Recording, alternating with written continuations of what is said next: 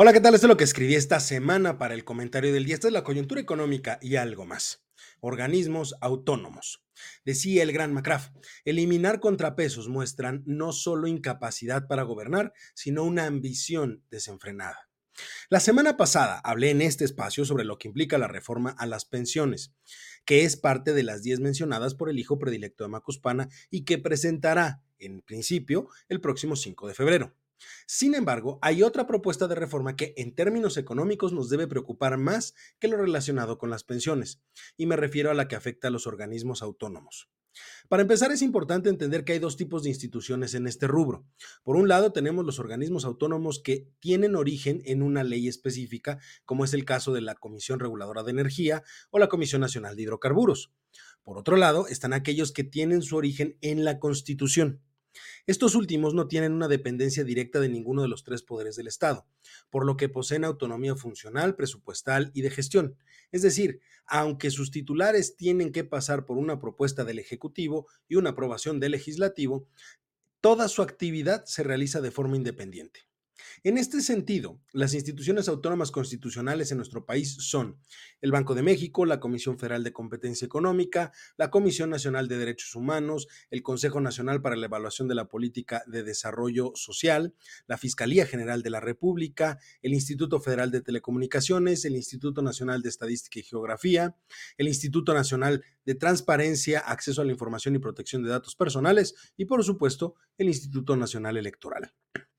Como podrá ver, usted que me ve y me escucha, la razón de ser de este listado de organismos, pues no habla de otra cosa que no es contrapesos y equilibrios. Esa es la idea genérica que nos da este listado y estas instituciones. Idea que de entrada, al menos en términos económicos, es vital para el crecimiento y el desarrollo de un país dado que genera certeza y confianza entre los inversionistas que deciden venir al país, pero también, ojo, para los inversionistas nacionales, cuyo costo de oportunidad se encuentra entre dejar aquí sus recursos o llevárselos a otro país. En ambos casos, el resultado de que los recursos se queden tanto nacionales como extranjeros es la creación de empleos, los cuales generan ingreso para las personas que a su vez utilizarán para aumentar su consumo y mejorar su situación, provocando que la economía se mueva y fomentando el crecimiento. Sin embargo, también es muy claro que hablar de contrapesos y equilibrios genera molestia en el morador de palacio, porque él es quien debe tener la razón absoluta. Quien se atreva a decir lo contrario es un traidor, pensamiento propio de un necio.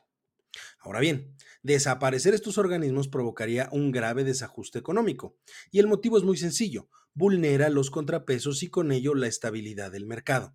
Por ejemplo, él propone desaparecer la COFESE, el IFT, el INAI y la CRE. Pero, ¿qué pensaría usted, que me ve y me escucha, si le digo que los primeros dos, la COFESE y el IFT, le han dado a usted muchas libertades económicas? E incluso, en algunos casos, hasta le han ahorrado dinero. Hoy usted tiene la posibilidad de decidir qué servicio de telefonía, internet o televisión adquirir gracias a estas instituciones. La primera por vigilar y evitar prácticas de competencia deshonestas que permiten aumentar los precios para los usuarios finales.